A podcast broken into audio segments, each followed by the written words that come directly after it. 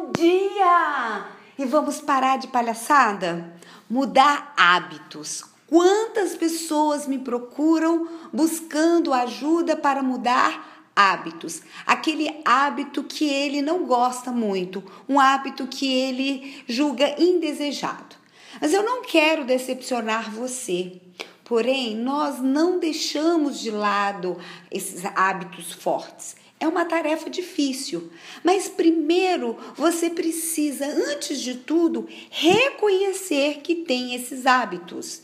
Quais são eles? Você sabe de onde você os adquiriu? Quem doou eles para você? E como que eles surgem em você? Quais são os momentos que eles aparecem na sua vida? Seja sempre observador de si mesmo e aos poucos você irá se transformando. E como mudar esses hábitos que você não deseja ter? Como? Mudando.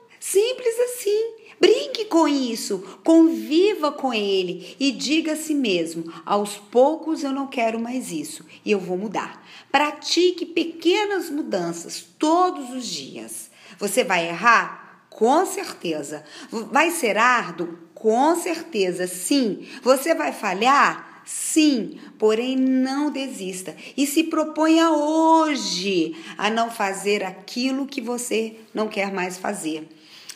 Diga para si mesmo o que, que você vai fazer de diferente desse hábito. Posso confessar uma coisa para você? Eu dizia muito palavrões quando eu era jovem, mas um dia eu cheguei à conclusão que eu não queria mais esse hábito. Eu desejei mudar.